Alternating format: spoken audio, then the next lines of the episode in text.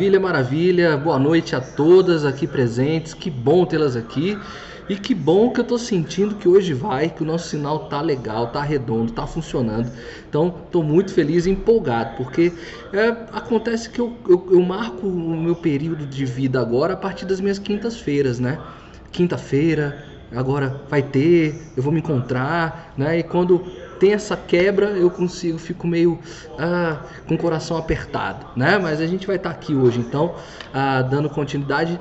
Na verdade, a gente vai, eu vou começar do início, né? A nossa live que a gente tentou fazer na semana passada, mas não conseguiu, infelizmente, por conta do sinal, né? Então, a gente vai dar continuidade aqui. Então, o que, que eu expliquei, o que, que eu conversei com vocês na semana passada, né? O que, que a gente estava tratando?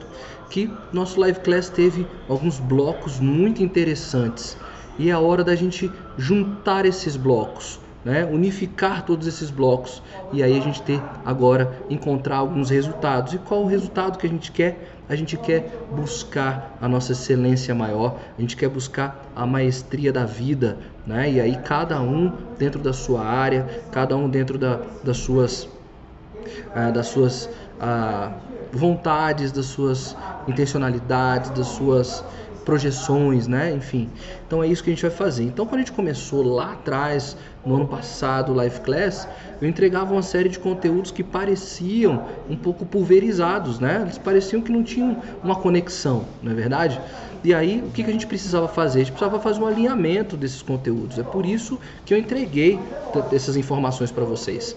Isso foi o primeiro estágio que a gente viveu. Logo em seguida, eu comecei a apresentar para vocês estratégias de coaching, de autoconhecimento, ferramentas de autoconhecimento, né, para vocês irem utilizando essas ferramentas né, e, e aplicando na vida de vocês. Inclusive, uma dessas ferramentas era o diário de bordo, onde ah, um, dos, um dos grandes nomes da humanidade tinham essa ferramenta da escrita terapêutica. Né, ela não só resolve questões internas da nossa vida, mas como nos lança, nos projeta né? Então é, era maravilhoso. Então a gente fez um bloco de ferramentas, várias ferramentas. Em seguida, nós começamos a pensar planos, fazer os planejamentos, colocar esse planejamento em ação e tudo aquilo que impedia aqueles planejamentos, nossos planejamentos a travarem. Então, as pessoas que a gente não queria que estivesse por perto, algumas situações que a gente não queria mais viver, para que para destravar, né, realmente tudo aquilo que a gente estava afim de, de viver. Fizemos isso. E aí fizemos o último bloco, que foi agora o de psicologia positiva, onde a gente encontrava as forças internas, o que, que eu queria, né? Ah, o que, que eu tenho dentro de mim, o que, que eu posso fazer para me mover, o que me faz levantar da cama todos os dias, o que me impulsiona. E a gente descobriu também nesse ciclo que tinham quando a gente conecta, se a gente, quando a gente se conecta com essas forças internas, o que começa a acontecer? A gente começa a entrar em cada vez mais estado de flow, né? E aí o flow, a gente viu também na psicologia positiva, que é o que nos faz ter sentido. Então, uma vida engajada é uma vida onde você consegue articular esses estados de flow com mais frequência. E só tem um jeito de entrar em estados de flow, que é fazendo aquilo de fato que as suas forças de caráter e virtude impulsionam. Isso é o estado de flow. Né? E assim a gente consegue ah, viver plenamente aquilo que a gente deseja, o que está dentro dos nossos planos, ah, o nosso autoconhecimento, enfim. Então esse foi todo o caminho, a trajetória que nós fizemos no Live Class até aqui. Então agora está na hora da gente conversar sobre a maestria, colocar as nossas habilidades, colocar as nossas forças para uma ação. Né? Eu gosto muito de dizer, e aqui é uma prática também da, da empresa, que a informação pode até trazer liberdade, a informação até liberta, né? Quando você tem uma informação, que você vê a verdade, você fica mais leve. Maravilha, isso é, é, é fantástico. Agora, só, só a ação transforma. Né? Então, a, a, a, informação liberta, mas a ação é que transforma. Então, o que, que a gente precisa fazer agora é colocar tudo isso que vocês ficaram aqui comigo quase mais de um ano aqui comigo para colocar as coisas em ação. Precisamos nos mover. E aí, o que, que vai colocar em ação? São ideias perdidas? Né? Ideias diluídas, ideias sem foco? Não. Vai colocar em ação exatamente as suas forças de caráter e virtude com as habilidades que você tem hoje colocar esses seus dons a serviço das pessoas e aí sim poder viver aquilo que o Martin Selima colocou, esse estágio de florescimento que, que a gente estudou na aula do PERMA, uma vida engajada, com, com, sentido, uma vida com significado. É isso que nós vamos fazer e por isso começamos esse bloco de estudos sobre a arte da maestria. É esse essa construção, esse caminho que nós estamos fazendo. Nós vamos saber quais são os estágios que precisamos viver para chegar à maestria. O que é a maestria? É o domínio pleno das suas habilidades. É aquilo que você sente que nasceu para fazer da vida. Né? Eu gosto muito da metáfora é até uma metáfora platônica, né? Platão tem essa perspectiva do mundo das ideias, dos arquétipos, né? Que tudo que é perfeito está no plano das ideias. Nós precisamos nos conectar a esse plano das ideias e trazer ele para cá. Então, também nesse plano das ideias, nós tínhamos um objetivo perfeito. Existia aí uma Cris perfeita lá em cima, né? E que ela veio para o mundo, quando ela se materializou, ela, que, ela tem que manifestar tudo isso aqui também. Então, uma vida repleta de sentido é quando você sente que está aqui nesse plano terreno fazendo aquilo para que você foi chamado a fazer. A famosa vocação, o famoso vocare, o chamado, né? Então, é isso, é isso que a gente vai aprender aqui agora, é esse bloco do Live Classes, nos nossos próximos encontros, a gente vai despertar isso, né? Ah, como os grandes mestres da humanidade conseguiram, Leonardo da Vinci, ah, o Mozart, né? e tantos outros nomes que a gente vai trabalhar aqui também. Então, no nosso, nosso primeiro encontro sobre a arte da maestria, o que, que nós entendemos? Né? Vamos só uh, unificar aqui e, e, alinhar os nossos aprendizados, já que a gente ficou 15 dias sem se ver. Então nós entendemos, para chegar nesse estágio de maestria, nesse estágio uh, mais completo do nosso ser, nós precisamos passar por dois estágios. Então, qual estágio que antecede a maestria? A criatividade. Tá? Então, quando a gente para chegar na maestria, a gente tem que começar a criar. E criar, eu gosto muito dessa metáfora, é a arte de conectar pontos. Né? O que, que são esses pontos? Os pontos são os conhecimentos, as experiências, a, a, as leituras que você fez, os filmes que você viu, né? as viagens que você fez. Então, tudo isso são vários pontos que você colecionou na sua vida. E aí, o que é a criatividade? É a arte de você conectar coisas que pareciam ah, não possíveis de serem conectadas. Eu até falei numa live qual era a estratégia da Pixar, né, para criar os filmes da Pixar. Então, eles fa sempre fazem um trabalho de cinco ideias. Tá? Então, eles começam com a ideia mais óbvia. Vamos fazer um filme sobre caneta. Ah, então vamos fazer um filme da, da caneta que conheceu o papel. Não, isso é óbvio. Vamos para a segunda ideia. Ah, então vamos fazer a história da caneta sem tinta. É, mas isso aí também é muito óbvio. Caneta sem tinta, né? Ela estava sem a essência dela, enfim, tinha que reencontrar uma carga. Tá óbvio também. Não, então vamos lá. Terceira ideia. A caneta que se perdeu da sua tampa. Cara, muito óbvio isso aí. Vamos conectar com outra coisa?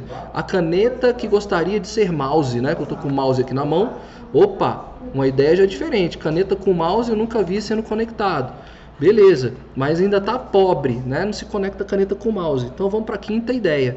E aí a quinta ideia que de onde nascem aí o, o, plano, o storyboard dos filmes da Pixar. Eles conectam coisas que a gente não vê. Então eles desenvolveram isso, né? E isso é um processo, gente. Eu sempre, eu sempre trago aqui para vocês que eu não sou muito a favor nem fã desses gurus que prometem sete dicas, sete regras, método fácil, método prático. Alcançar a maestria não é, não é a, a habilidade de seguir regrinhas, né? Lógico, temos que entender também uma grande diferença, tá? É, uma coisa é seguir regra, outra coisa é seguir etapas. Tá? Então, para a gente fazer uma jornada, a gente precisa de fazer seguir etapas. Não, tô, e isso é diferente do que ficar seguindo é, hackzinhos, diquinhas, né, para a vida. Então, os grandes mestres não seguiram diquinhas, eles criaram um, umas etapas na vida deles para desenvolver as suas habilidades. Então, esse aqui é o processo criativo. E antes da criatividade, nós temos o estágio do aprendizado. E o aprendizado é o estágio talvez mais doloroso e mais solitário, né? Porque não tem resultado no aprendizado no primeiro momento. É você com você mesmo, sozinho, caminhando, fazendo a sua trilha. Ninguém tá vendo, né? Ninguém te vê, ninguém percebe. Você fica, começa a ficar incomodado porque você olha para o lado e tenta se comparar com pessoas de resultado, E aí fica ali, nossa, aquela pessoa tem resultado. Eu tô aqui só no aprendizado, não vou chegar nunca. Nossa, eu quero acelerar esse aprendizado, né? Eu quero chegar rápido. Não é isso, é um processo seu, é um pouco processo mais longo, né? E é o processo que te tira da, da bolha da zona de conforto. Então por isso cada ele é mais doloroso ainda, porque para fazer um novo aprendizado você tem que se, li, se livrar, se libertar daquela bolha de segurança que você já criou ao longo da vida. Então, quantas pessoas às vezes muito mais velhas e tal não estão abertas a novos aprendizados, não querem aprender nada novo, porque eles estão ali na zona de segurança.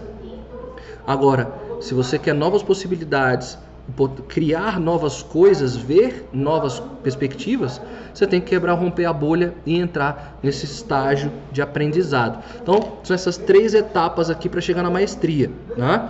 E, e a gente está conversando, então, já a gente vai começar hoje a dar início a esse processo de aprendizado. Né? Como é que se dá esse processo de aprender? Só que a gente precisa entender algumas coisas antes, alguns fundamentos, alguns pilares, exatamente para não desistir no meio do caminho. Né? Se eu vou me lançar um novo aprendizado de uma coisa nova para exatamente chegar à minha maestria, eu tenho que estar com alguns pilares seguros aqui.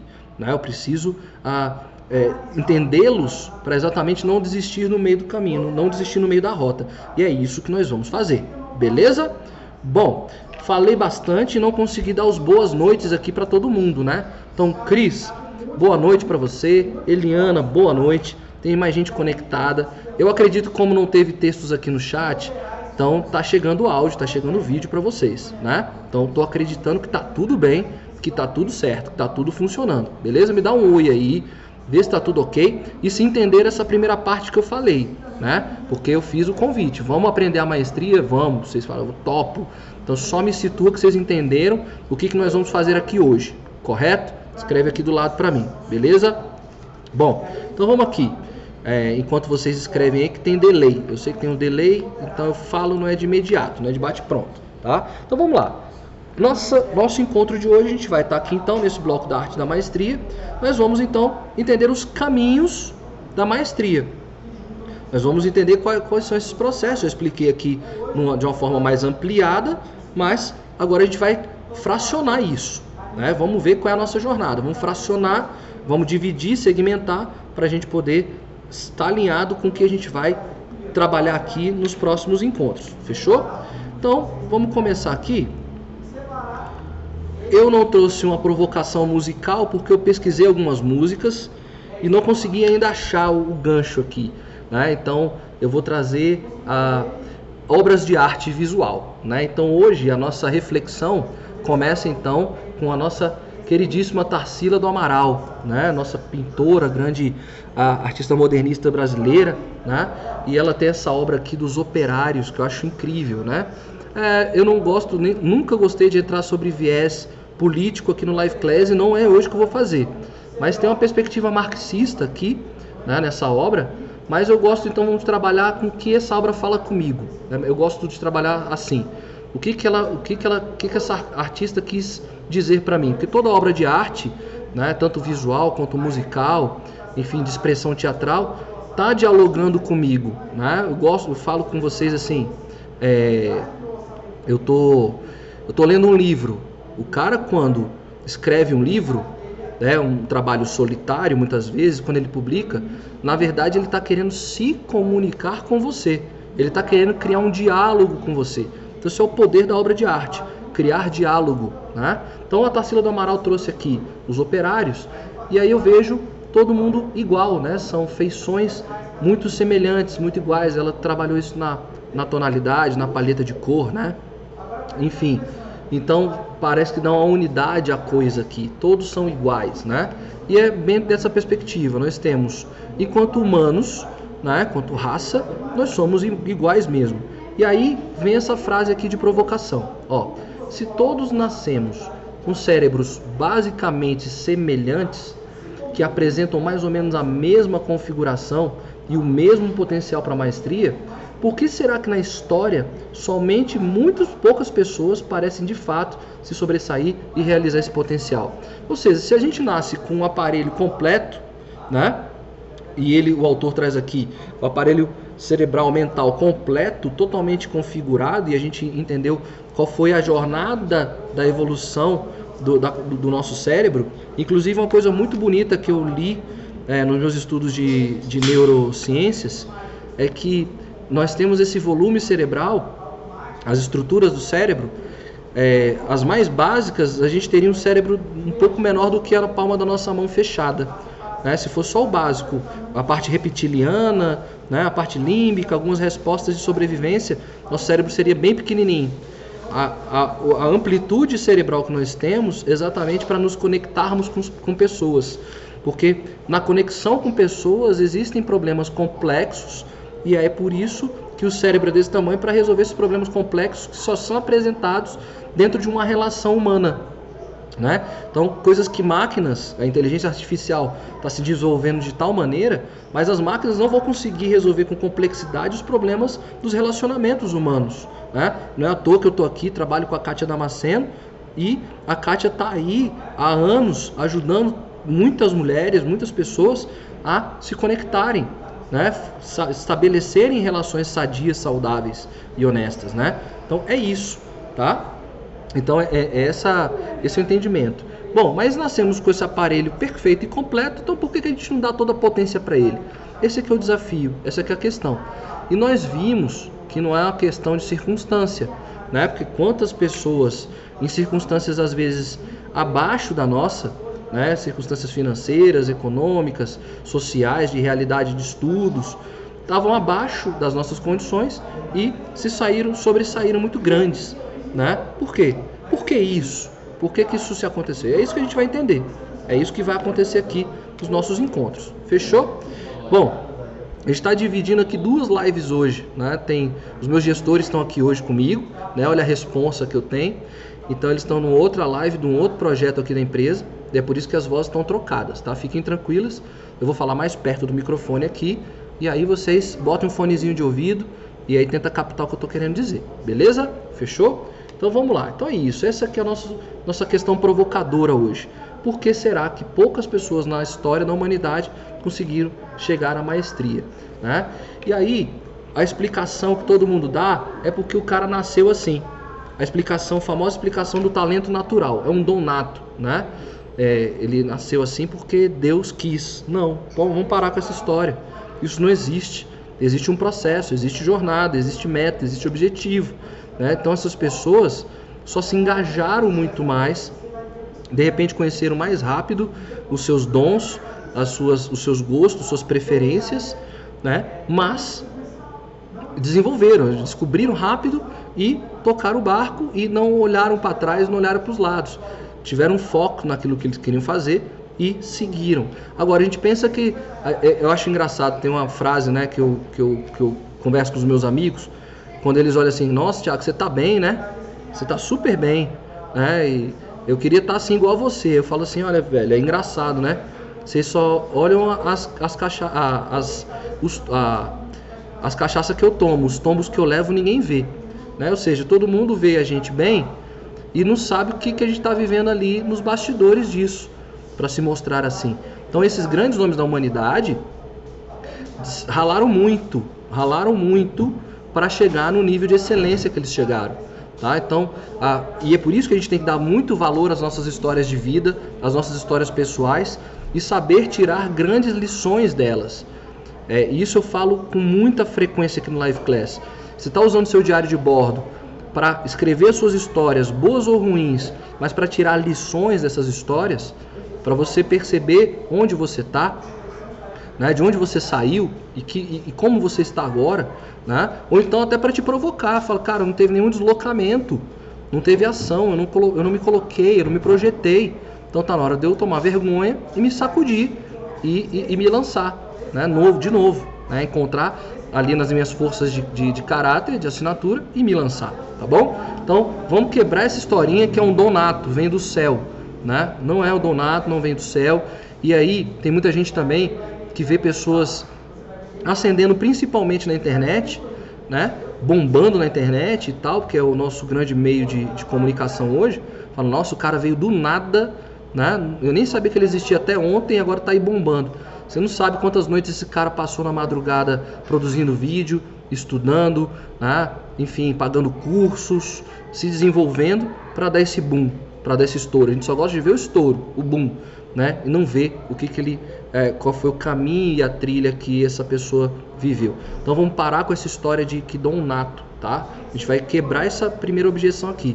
Não existe dom nato, nós temos condições. E é isso que a gente vai aprender aqui nessa nossa jornada. Fechou? Então vamos lá para os elementos básicos então das vidas dos grandes mestres. Então a, o nosso autor aqui, o Robert Greene, que a gente está trabalhando, ele fez um compilado da história dos grandes mestres da humanidade e ele viu o que, que era comum à história desses grandes nomes, o que, que era semelhante, né? o que, que é, eles fizeram na jornada deles era parecido e que pode ajudar a gente. Né? Eu gosto muito de trabalhar, de, de, dizer, eu gosto muito disso, de falar o seguinte: a, a, a, a beleza da educação, a, a beleza da tradição, né? é que a tradição te faz a não cometer os mesmos erros e poder também te sinalizar os caminhos. Então, isso era muito das sociedades tribais, né? dos, dos, dos grandes guerreiros, dos grandes sábios sentarem nas rodas, partilharem suas histórias e ali as crianças da tribo iam aprendendo a se desenvolver como grandes nomes ali da tribo a partir das histórias que eram contadas. E nós perdemos um pouco essa, essa, esse arquétipo da fogueira, né, de sentar ao redor da fogueira e poder ouvir histórias. Né? Então hoje as histórias são muito cinematográficas, né? E que bom que ainda tem algumas histórias boas a gente é, tirar do cinema, tirar dos grandes livros. Mas eu penso que cada um de nós é uma biblioteca viva. Né? É, o universo de histórias que nós temos, de experiência e aprendizado, nós somos bibliotecas vivas. Quando a gente se desliga desse plano, é uma biblioteca que se perde no mundo. E, e eu, isso, por isso que eu dou muito valor para as pessoas que trabalham com pessoas mais idosas e vão, conhecem os, vão nos asilos e sentam para ouvir essas pessoas, porque tem uma riqueza de conhecimento ali fantástica. Só qual o grande problema? Nossa sociedade impõe velocidade para gente, né? Então, tudo respostas rápidas, resultados rápidos e tal. Então, a gente não tem paciência de sentar lá para ouvir essa educação formal dos mais, dos mais velhos, dos antigos, dos mais sábios. Porque eles não estão ali para dar uma educação formal para gente, tá? Faz um compilado aqui de tudo de legal que você aprendeu na vida e me fala agora. Não, eles vão fazendo outras conexões, eles vão dando vida às experiências nessas narrativas. Mas é uma experiência maravilhosa. Eu sou muito feliz de ter minha filha é, convivendo com a minha mãe né?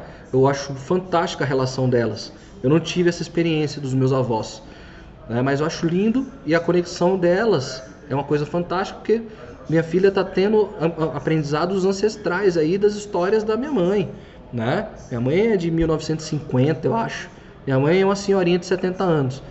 Então, é, tem coisas que eu não vou conseguir nunca ensinar para minha filha, né? E minha mãe consegue. A gente estava até falando esses dias é, dos pratos que minha mãe faz. A gente estava elencando os melhores pratos que minha mãe faz. Então minha mãe é do Nordeste, minha mãe é do Maranhão. Então ela faz um cozido que eu não vou encontrar em nenhum restaurante. Eu não acho. Já procurei, já busquei. No próprio Nordeste eu não encontro esse cozido da minha mãe. Então, se Deus o livre quando eu perder minha velhinha, se minha filha não aprender a fazer o cozido, já era. Esse sabor, essa experiência que vai me conectar com a minha mãe, está perdida. Então, é, se você ainda tem seus pais vivos, seus avós vivos, recrie essas conexões, aprendam essas receitas, né? aprendam essas grandes sacadas. Já é uma primeira dica aqui de aprender a arte da maestria. Não errar, aprender para não errar, né? E aprender também a, a, a, a fazer esses. Entenda, agora eu posso usar, a fazer esses atalhos da vida.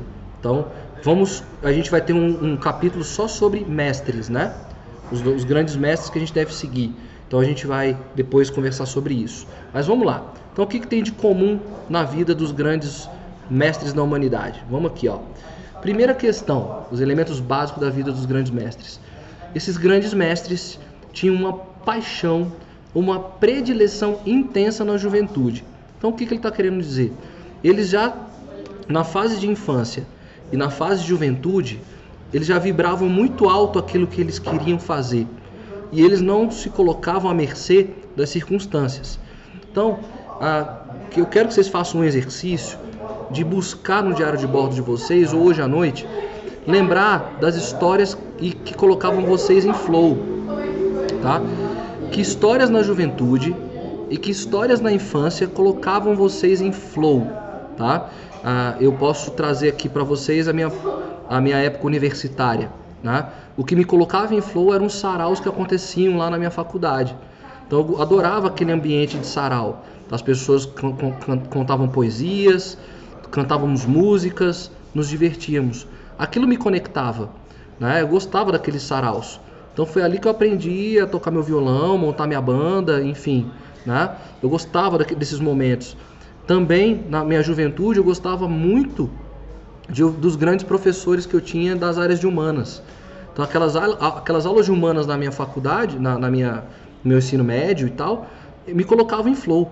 Eu achava fantástico aqueles professores falando, como eles falavam, como eles se defendiam e se posicionavam. Então foi aí que saiu um pouco dessa minha veia de educador. Eu queria fazer o que eles faziam. Achava fantástico aquilo ali. Né? Então eu fiz educação pela minha paixão de juventude. Eu queria ser um professor, né? então por isso estudei pedagogia. Então o desafio aqui para vocês que eu trago para vocês é vejam essas experiências que colocam vocês em flow, que colocavam vocês em flow na juventude, né? E aí escrevam isso né? Narrem essa história, porque ali está o segredo. De repente você se perdeu no meio do caminho, pelas circunstâncias da vida, mas está na hora de você se conectar de novo, porque aquilo ali é um grande caminho, um grande passo, tá bom? Segunda questão que os grandes nomes da humanidade, uh, grandes mestres da humanidade tinham em comum, uma oportunidade fortuita que lhe permitiam explorá-la. Então o que, ele está querendo dizer como oportunidade fortuita? É o famoso cavalo selado a gente monta, né? Então, a metáfora do cavalo selado, o cavalo passou na sua frente, a oportunidade passou na sua frente. Aquilo ali vibra com você. Então, se agarra nisso, monta e vai, e segue. Então, eu tô, eu tô vendo hoje, acompanhando, a gente quando começou esse ano no Live Class, a gente começou falando às vezes de muita dor pelo que o Covid estava trazendo de experiências na nossa vida. Muitas pessoas ficaram desempregadas, sem oportunidade, enfim. Mas quantas pessoas não se redescobriram em tudo isso? Né? Se conectaram de fato por estar em casa, por precisarem de, de, de gerar mais renda, se conectaram com coisas que estavam guardadas, né? porque não podiam fazer, porque estavam na correria do dia a dia, e aí conseguiram naquele momento ali de autoconhecimento falar, cara, eu vou fazer isso. E aí abriram novos negócios, novas possibilidades, viram coisas que não viam antes. Então, de repente, a gente está vivendo um, um, momento de oportunidade, sim, essa oportunidade fortuita. E esses grandes mestres viveram essas oportunidades também. Então, ah, por exemplo, Leonardo da Vinci, ele, ele trabalhou para outros, várias outros grandes, grandes, grandes, grandes burocratas da sua época, porque cada um deles dava novas, novos desafios para a obra dele, né? Então, é, por isso que eles enfrentavam esses desafios e seguiam, né? entravam no, no aprendizado, no fluxo, beleza? Bom, é, terceiro ponto aqui, tá? Terceiro aspecto, ah, uma fase de aprendizagem em que eles se destacam com energia e foco. Então, aquilo que eu falei, a gente vai, vai entrar agora, daqui a pouquinho, sobre esse, esse estágio da aprendizagem. Mas uma vez que você sabe que está na, na fase de aprendizagem, você tem que imprimir energia e foco naquilo ali. Eu tive um chefe que foi diretor das três escolas que eu trabalhei e ele tinha uma experiência de gerência universitária. Né? Ele foi reitor universitário. E aí, quando ele assumiu as escolas, tinha uma escola de educação infantil. E aí, o que, que ele falou pra gente? Olha, eu não entendo de educação infantil, mas eu sei muito bem como eu vou entender eu vou pegar um tempo para levantar as melhores bibliografias da área, vou levar um tempo para conhecer os maiores nomes da área hoje no momento e vou tirar um tempo para estudar tudo aquilo que eu puder sobre o assunto. Eu não vou ser especialista, mas eu tenho certeza que num ciclo muito curto eu vou estar entendendo muito bem sobre tudo isso. Então ele, o que, que ele quis dizer para a gente? Que ele ia imprimir energia e foco para se lançar nesse novo aprendizado. Então, os grandes nomes da humanidade tinham e viviam também sobre essa ótica, sobre esse olhar, tá? Então, anota isso aí. Que qual nova coisa que você quer aprender? Então, faz uma lista dos grandes livros que você tem que ler, dos grandes nomes da, do setor, é, estuda se é, um, é um novo negócio, por exemplo, estuda a concorrência, estuda o mercado, estuda o nicho, né? já que você vai se lançar numa coisa nova, faz todo estudo e se propõe. Eu não vou ficar especialista, lógico, estou no estágio de aprendizado, mas eu vou enfiar tanto foco, tanta energia nisso aqui, que num prazo curto de tempo eu vou estar com esses conhecimentos muito prontos e sólidos para mim, ok? Quarta etapa, então, o que, que era um elemento básico em comum entre eles? É, todos se distinguem pela capacidade de praticar com afinco e avançar com rapidez. Então, aquilo, isso aqui resume muito a frase que eu já trouxe aqui pra gente. A ação é que transforma. Então não adianta só dedicar foco e energia à leitura, ao estudo, né? Você tem que colocar, também criar uma estratégia de praticar aquilo ali que você está fazendo, tá? Então você fez uma inscrição num curso novo, por exemplo, né? Maravilhoso, fez o um investimento de uma grana ali naquele curso.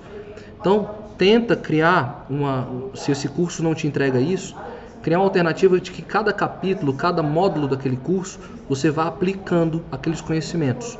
Não avança no curso, não avança no livro, não avança no estudo, enquanto você não aplicar e viver aquilo ali que está acontecendo, né? Então, ah, esses grandes mestres da, da humanidade praticavam, né? praticavam incansavelmente aquilo que eles estavam aprendendo. Mozart, por exemplo, ele começou a, a tocar com 4 anos de idade. Os pais dele mandavam, tinham que mandar ele dormir, parar de tocar música. Olha só, ele não estava fazendo nada de errado, estava aprendendo música. Então você fala, moça, já deu, pode parar, né? Porque ele botava ali para execução os estudos dele. Então eles se dedicavam com muito afinco ao que eles estavam fazendo. Tem uma história de Leonardo da Vinci que ele, se, não sei se é, se é, verídico, mas enfim, fica aqui como a, um, um mito, uma lenda aqui, né? De que Leonardo ele tinha ciclos de trabalho, ciclos de produção e ciclos de ócio. Então, diz que a cada uma hora que Leonardo trabalhava, ele dava uma cochilada de 25 minutos. Então, diz que Leonardo da Vinci nunca dormia, nunca tinha horas de sono, 8 horas de sono ininterruptas. Ele produzia, cochilava, produzia, cochilava. Né? E ali ele estava sempre movido com afinco fazendo as coisas dele. Não é à toa que o cara tinha projeto para é, é, projetos arquitetônicos, projetos tecnológicos, estudos de fisiologia, de medicina, de filosofia, porque ele, se, ele, ele, ele colocava tudo aquilo ali em prática. Fechou? Bom, é, quinto, é o quinto? Vamos contar aqui: um, dois, três, quatro, cinco. É o quinto, tá? Eles tinham um desejo intenso de aprender e um engajamento profundo no campo dos estudos. Então, vocês vão pegar agora o teste de vocês de forças, tá? Quer se lançar na maestria? Pega o teste de forças. Deixa eu só esperar o caminhão passar aqui, porque aí é mais barulho ainda para vocês, né? Só um minuto, aguenta aí, aguenta aí. Ele já tá com muitos muitos ruídos aqui hoje, né? Então a gente espera o caminhão. Pera aí, tá? Isso aqui que eu vou falar vai ser importante. Aguenta aí. Deixa eu ver. Vamos lá, deixa eu ver, calma. Quem tá ouvindo no podcast, eu tô só segurando a onda aqui, aguenta um minutinho aí. Você tá vendo aí um barulho externo aí de um do, do caminhão do lixo, então aguardem aí, né? Eles estão fazendo deles, então não tem que nem questionar não. Estão deixando a cidade limpa aí, são guerreiros, não pararam, né? Nesse período aí de Covid, as cidades se mantiveram pelo menos limpas, né? Que bom. Bom, agora podemos voltar. Então vai pegar o teste de vocês. Eu estou falando aqui do quinto, do quinto estágio, dos quintos elementos. Então, um desejo intenso de aprender. Então você vai pegar o seu teste do VIA, lá das forças de caráter, de virtude, e vai olhar a posição que está o seu amor ao aprendizado. E vai ver como é que tá, ele está posicionado ele é essa energia, essa potência, essa virtude que vai nos alavancar. Então, vamos colocar ele, vamos dar um salto nele. A gente vai precisar dele. Lembra da roupa? Então, a roupa do aprendizado. Então, a gente está na hora de colocá-la, assumi-la e tocar o barco. Se a força, se você já tem isso como força latente, no meu exemplo, por exemplo, eu tenho ela como força, então tá tranquilo, tá normal. Mas se não tem, tá na hora de vestir a roupa, tirar ela do armário, botar e botar ela para aprender, tá? Enfim, eles tinham esse desejo ardente, latente por aprender uma coisa nova, tá? Então, tá na hora de dar força para isso aí. Fechou? Bom, sexto, não não talento nem brilhantismo, que é algo a ser desenvolvido, mas uma inclinação profunda e poderosa para determinado tema, tá bom? É, então vamos lá, eu, vamos, vamos explicar isso aqui. Tá aqui. Então, não adianta também, tem aquela galera que fala assim, você gosta de quê? Eu gosto de tudo. Eu gosto de tudo, né? Tem os dois extremos, eu até fiz uma live sobre isso. Tem os dois extremos, tem a galera que gosta de tudo, todos os assuntos lhe interessam, e tem uma galera que não gosta de nada, tá? Se tem essa galera que não gosta de nada, eu tenho que dizer que isso é impossível, tá? Porque você não chegou até aqui na sua vida sem gostar de nada, sem fazer nada. Alguma coisa te encantou, alguma coisa você gostava de fazer. Então tem que buscar na sua história aquilo que você gosta de fazer. Mas para quem gosta de tudo, que eu acho que é um grande problema, a grande pergunta é: o que, que você gostaria de fazer pelos próximos cinco anos da sua vida? Eu até brinquei isso com minha filha ontem. Ontem foi aniversário da minha filha. E aí eu fiz uma pergunta para ela, eu fiz um desafio para ela, né? Monta o seu dia perfeito. Se fosse rolar um loop infinito desse dia, você vai viver esse mesmo dia pro resto da sua vida. Como seria o seu dia perfeito? Aí ela foi construindo o dia perfeito dela.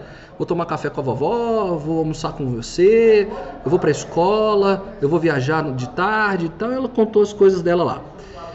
E aí eu falei, tá, você repetiria esse dia todos os dias por cinco anos da sua vida? Aí ela falou, não, uma hora vai ficar chato, né? Eu falei, vai, uma hora vai ficar chato. Toda rotina é chata, por melhor que seja, né? Então pensa nisso para quem gosta de fazer tudo. Pensa nisso, tá? De é, que que você você escolhe um tema. Ah, eu gosto de culinária. Tá, você se vê cozinhando pelos próximos cinco anos da sua vida, todos os dias? Não. Então você não gosta de tudo. Tá? Culinária já você pode tirar. Ah, eu gosto de música. Você se vê fazendo música cinco anos da sua vida, todos os dias e tal, sempre. Não, não gosto, então tira. Então vai tirando, vai limpando isso aí da sua pauta, tá bom? Bom, a Dalma trouxe uma pergunta aqui, vamos ver aqui, Dalma. Seguinte, Thiago, eu perdi quase todas as lives onde eu encontro desde o início para fazer, ouvir e etc. Dalma, você vai fazer o seguinte, tá? O Live Class tem uh, uma plataforma de suporte que é chamada Apollo. Tá tudo lá, desde o início, tudo. Então essa, esse, essa live aqui, por exemplo, quando eu termino, vai para lá. Então, se não tem o link do Apollo, eu vou botar o link de novo do Apollo aí no grupo, tá? Vou deixar no grupo do Telegram o link do Apollo. Você vai acessar, área de membros lá, botar login, a senha direitinho. Você deve ter recebido um e-mail quando você fechou Live Class, que deve ter login e senha do Apollo. Então tá tudo lá, tá bom? Desde o início, todos os blocos, tudo direitinho, tá bom? Então, é, e aí você acompanha tudo aí que eu tô falando para você, tá bom?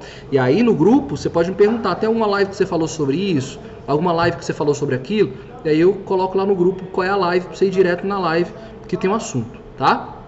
Então é isso. Dando continuidade para o último, pro último aspecto que, as, que, que os mestres vivem se assemelham, desenvolvem a resiliência e a confiança que faltam aos outros. Desenvolver a resiliência, a confiança que faltam nos outros. Foi exatamente o que eu falei. A gente fez um, uma, uma, série de lives onde a gente, das coisas que a gente tinha que eliminar da nossa vida para que os projetos acontecessem. E uma dessas coisas, tá, era tirar as vozes externas. Tá? Quando você começa uma coisa, todo mundo te chama de doido. Todo mundo te chama de maluco. Você vai fazer isso? Você é doido? Você é maluco? E aí, nos primeiros meses, está todo mundo te bombardeando. E aí você está ali engajado. Persistência, resiliência, aguentando firme, né? Que eu gosto até de chamar de antifragilidade. Depois eu até explico melhor. Eu tenho uma live só sobre antifragilidade aí para vocês, tá? Mas aí você está ali, Ninguém está dando, ninguém tá te ajudando, ninguém está te apoiando, você está ali na sua persistência, tá todo mundo te, te pedindo para desistir. Algumas coisas te mostram que você tem que desistir, falam alto, desista, desista, desista, e aí você está ali na sua persistência. Daqui a pouco, os seus críticos começam a ver seus resultados. E aí estão ali, cara, que massa, bacana, começam a te apoiar. Daqui a pouco eles querem te imitar e saber como é que você fez isso. Os grandes mestres não ouviam essas vozes externas. Eles foram, eles lutavam, eles acreditavam, já sabiam o que queriam e até o fim. Então, essa era a luta deles, tá? Então, são essas seis etapas aí que, ah, que são comuns, são elementos básicos da vida dos grandes mestres. Segue isso aí com, com, com, com, com entendimento, com força, que você a gente vai chegar na maestria, tá? Não dê voz para essas coisas externas, estuda, coloque em ação, né? Faz isso, veja qual é o amor da juventude, escolha aquilo que você gosta mesmo e dê foco naquilo que você faz, porque vão vir as dificuldades, vão vir as tempestades, mas mar calmo não faz bom marinheiro. Não é isso? Então, a gente precisa mesmo dessas pancadas para ficar mais forte. Né? Diz, inclusive, que na história da humanidade, acho que o Leandro Carnal, é, isso mesmo, o Leandro Carnal tem uma, uma, uma, palestra, eu não vou saber qual é, porque eu vi algumas palestras dele, que ele fala o seguinte, é, existem três situações mundiais né, que mudam a ordem das coisas, que são as grandes guerras, né, então períodos de guerra, é, mudam, depois que acaba a guerra, muda a ordem das coisas, períodos de grandes doenças, né, de grandes epidemias que a gente está vivendo hoje, e tem mais um, são as, as guerras, as grandes doenças, ah, e as revoluções sociais, as revoltas sociais e tal, né, os movimentos sociais, né, de efervescência, novos movimentos culturais, né, é, tipo Woodstock, por exemplo, foi um grande movimento cultural, não foi uma guerra, foi um movimento grande movimento cultural que trouxe novas diretrizes. Então, são essas três etapas aí que mudam os rumos da nossa cultura. E segundo ele, nas epidemias e nas guerras, nós estamos, nós sempre saímos, a humanidade sempre saiu muito mais forte. Por quê? E aí tem uma lógica que eu não sei de quem é o autor exatamente, quando eu lembrar eu falo para vocês. É que para sobreviver a essas situações, você precisa criar mais repertório de fortalecimento. Né? Então, grandes guerras, grandes crises fazem bons, grandes nomes, né? grandes reis, né? sociedades é, mais é, harmônicas. E diz que períodos de ciclos de ócio despertam pessoas, períodos de paz, períodos de ócio, né? despertam as grandes guerras de novo, os grandes períodos onde o boom tem que acontecer.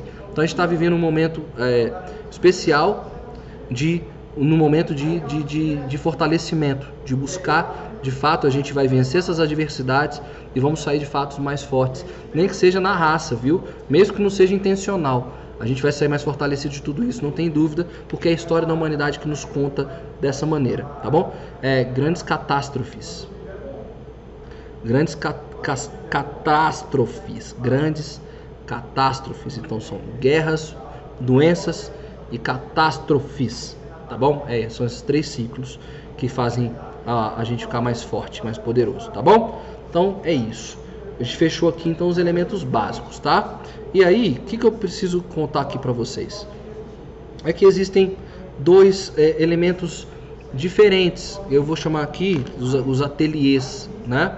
O que está acontecendo então com nossa forma de produzir e de aprender.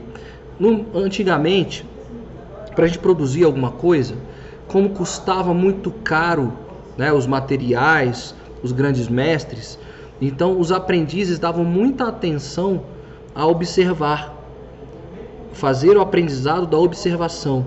Então esse aprendiz ficava anos, né, olhando, só olhando aquele mestre desenvolvendo a arte. Hoje nós não temos é, nossos novos ateliês, que é tecnológico, né, nós já queremos colocar tudo logo na prática. Por quê? Porque você erra rápido, corrige rápido. Então, a gente tem que ter um equilíbrio do que a gente vai for aprender desses dois ateliês. Vão ter situações que a gente vai precisar observar muito, aprender pela ótica da observação. E vão ter momentos que a gente vai ter que colocar em prática rápido, errar rápido, corrigir rápido. Isso aqui é o design thinking né? Aplica rápido, testa rápido, corrige rápido e vai fazendo as adaptações e os, e os ajustes.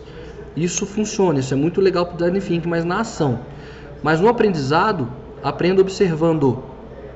São os dois modelos de ateliês modernos, moderno não, dos dois modelos de ateliês que tem os grandes aprendizados. Então, nesse momento de aprendizado, observa, observa e vá aplicando devagar, né? E aí quando você chegar no estágio da criatividade, aí sim, design thinking na veia. Aplica, testa, avalia, corrige rápido e aperfeiçoa, tá bom? De repente pode até fazer aqui encontro sobre design thinking. Pronto, aí um tema legal. Quando a gente fechar esse bloco de maestria, a gente pode fazer aqui um bloco só de design thinking, beleza? É, e aí é, é, isso que eu queria trazer para vocês aqui, tá bom? Então são, a gente vai ter que criar um equilíbrio sobre esses dois ateliês, tá? Para a gente chegar no movimento da maestria. É entender que eles dois existem. E a gente vai ter que buscar esse equilíbrio, tá? Tem uma hora que não dá para perder tempo com alguma coisa, então toca rápido. E tem hora que, opa, isso aqui é bom. Isso aqui eu tenho que fazer com calma. Às vezes por repetição, né? Por repetição. Quem aprende a desenhar, né? É, minha esposa esses dias aí assinou um curso na Udemy de, de desenho. Pagou 20 reais lá, tá feliz da vida. E aí qual é o módulo básico? O módulo básico é desenhar círculo. Então ela tá lá com um caderno só de círculo. Então todos os dias ela vai ter que desenhar círculo. Né? Elipses, círculo e tal. Quem aprende a tocar violão tem que fazer o arpejo. Todo dia tem que começar fazendo arpejo. Né? Então, é, tem hora que você tem que fazer o módulo antigo, repetição, né? Círculo. Tem hora não. Ah, não, pera aí. Vamos, vamos dar mais velocidade para esse negócio, né? Para não perder muito tempo. Deixa eu aplicar aqui e ver se dá, funciona comigo ou não, tá? Então, essa é outra questão dos caminhos aqui da maestria, da jornada da maestria. Bom, e aí foi exatamente o que eu falei. Então, é por isso que gente, é legal a gente entender esses dois ateliês, porque houve uma crença de que a tecnologia ia resolver todos os problemas da humanidade. Houve essa crença. Existe uma crença que a inteligência artificial vai se desenvolver de tal maneira que o humano vai ser é, defasado. Não vai ter defasagem porque a máquina não cria, a máquina reproduz, a máquina repete. Então a gente tem que tomar muito cuidado, tá? É, com essa coisa de que a tecnologia resolve. Então assim, eu sou muito adepto de escrever, de escrever à mão, tá? Eu tenho a tecnologia? Eu tenho. E eu uso a tecnologia? Uso. Por exemplo, tá aqui meu telefone. Então eu tenho uma ideia, um insight para alguma coisa, o que eu faço? Boto o gravador de voz e jogo a ideia, blá blá blá blá blá blá. Tem gente que cria o próprio grupo do WhatsApp para si mesmo, né? Então, é, você bota no seu grupo para si mesmo de WhatsApp.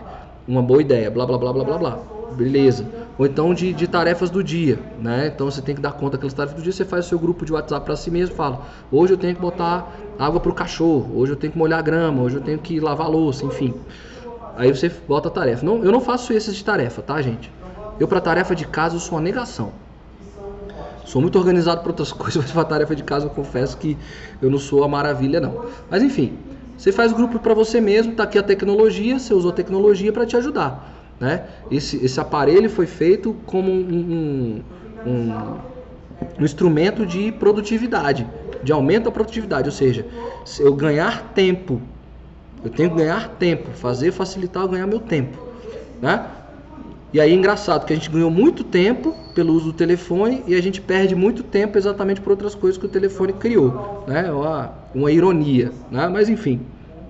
Então, eu gosto disso aqui, mas por exemplo, quando eu vou compor minhas músicas, é um trabalho braçal. Então o que, que eu faço? Eu pego esses áudios que eu gravei e vou dando play neles, mas eu vou ali pro lápis e papel. E ali eu risco, eu contorno, eu, eu, aí depois eu apago os áudios e aí eu fico ali com o meu trabalho, com a minha produção. Por quê? Porque a, o trabalho criativo é humano. Não tem tecnologia, a tecnologia não vai responder a tudo. Então tem essa crença aí, né, de, de da galera acreditando que tudo vai ter alguma coisa na tecnologia que vai resolver, né? Ou seja, por que trabalhar tantos anos para alcançar a maestria se podemos ter tanto poder com tão pouco esforço, né? Quem quer atingir a maestria vai se esforçar. Tem que se esforçar, vai correr atrás, não tem conversa, tá, gente? Então, é isso que a gente tem que começar a quebrar também. É outra coisa, não é dom, não é talento, não é dom inato e não é também a tecnologia. A tecnologia ajuda bastante, mas ela não vai resolver tudo, tá? Então, se você quer realmente ter esse sentimento de, de realização, corre atrás, né? Seja artesão da sua obra, né?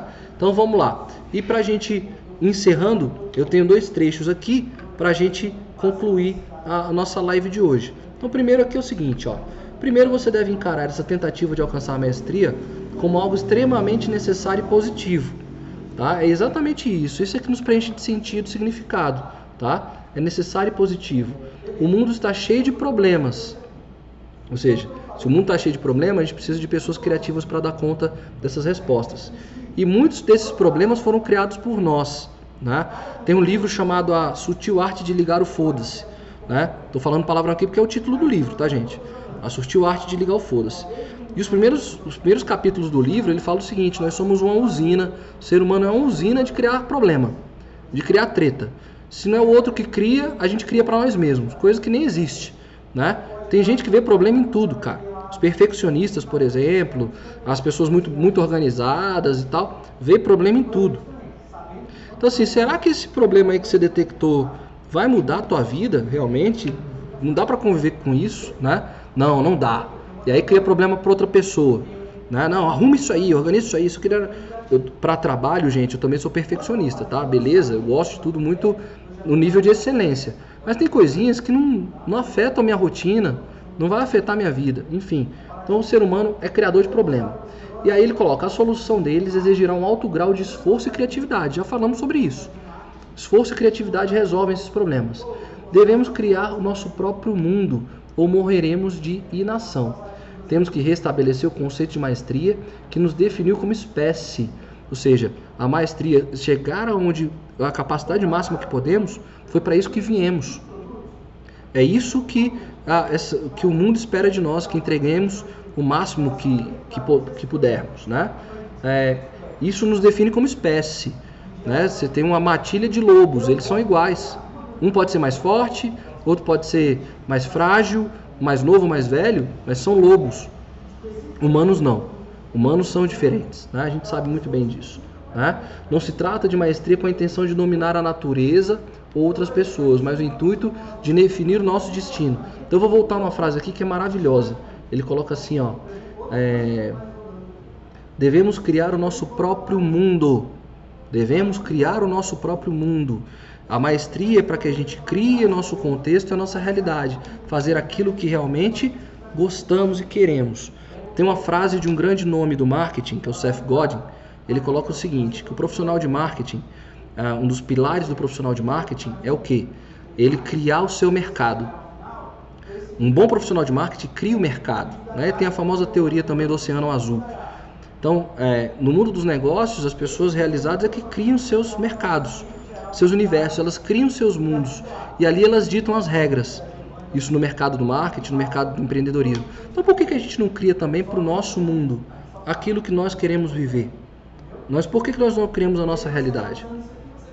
Então quando a gente desenvolve a maestria é exatamente para criar o nosso universo, o nosso mundo, aquilo que nós nos conectamos e nos colocamos em flow. Isso é fantástico. A gente está estudando maestria para nós criarmos o nosso mundo tá bom? Acho fantástico, acho que vou trabalhar dentro dessa perspectiva. Acho, achei isso aqui muito, é, isso aqui é fantástico, isso é muito interessante, né? Ah, e aí segunda, segunda questão para a gente do porquê, do porquê estudar a maestria, né? Você deve se convencer do seguinte, olha só, as pessoas desenvolvem a mente, o cérebro que merecem por meio de suas ações na vida. Então, live class, um ano e meio falando de coloque-se em ação. Tá aqui. Então é só a gente se colocando em ação que a gente transforma a nossa realidade. Apesar da popularidade das explicações genéticas para o nosso comportamento, descobertas recentes da neurociência estão revogando crenças tradicionais que o cérebro é constituído pela genética. Não. Cientistas estão demonstrando a extensão da plasticidade do cérebro, né? a maneira como os nossos pensamentos determinam o nosso panorama mental. Então, para concluir, vou trazer aquela história do Herbert Viana nosso vocalista e líder do Paralamas do Sucesso, para a gente falar um pouco dessa coisa da plasticidade, como o cérebro encontra os novos caminhos. Né? Ele teve um acidente de ultraleve e ficou paraplégico, para quem não lembra.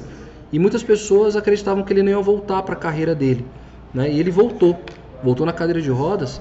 Ele perdeu parte da massa encefálica dele, mas a plasticidade cerebral era tamanha do Herbert, um sujeito altamente criativo, que ele, o desenvolvimento dele foi é, acima do que os médicos esperavam. Ele só realmente não recuperou o movimento das pernas, mas a capacidade intelectual dele, criativa, né, humana, foi de recuperação foi fantástica. Então é isso e outros grandes exemplos, né, grandes histórias de pessoas no mundo que conseguiram provar para nós que essa plasticidade cerebral é fantástica. A gente não precisa perder metade do cérebro para botar a plasticidade cerebral em, em, em, em ação. A gente pode criar novas conexões. E é o estágio da criatividade. Ter mais pontos para se conectar, ter mais experiências para se conectar. Fechou? Então a gente vai encerrando aqui a nossa live de hoje. Fechando aqui então, para concluir, com a frase desse sujeito icônico. Tem muitas pessoas que têm preconceito. Quem tem preconceito a esse nome, é, estudem um pouquinho sobre ele, porque vão descobrir algumas coisas muito interessantes do que ele colocava sobre a condição humana. Vou trazer uma frase do Nietzsche aqui pra gente. Ele coloca o seguinte, ó: Só não falem de dons e talentos inatos. Podemos nomear grandes, nom grandes homens de toda espécie que não eram superdotados, mas adquiriram grandeza e tornaram-se gênios. Todos tiveram a diligente seriedade do artesão, que primeiro aprende a construir perfeitamente as partes antes de ousar fazer o grande todo permitiram-se tempo para isso, porque tinham mais prazer em fazer bem o pequeno e secundário do que no efeito de um todo deslumbrante. Fantástico isso, né, gente? Então, não preciso falar mais nada. Vou deixar essa frase na tela. Vou me despedindo e a gente se encontra na próxima quinta-feira aqui na nossa jornada pela maestria. Muito obrigado pela presença de todos vocês mais uma vez aqui comigo. Quem está no podcast, muito obrigado pela presença. Quem está assistindo depois, muito obrigado pela atenção de vocês. E a gente continua aqui na semana que vem no nosso live class. Beleza? Valeu, gente. Um grande abraço para vocês. Até a próxima. Valeu!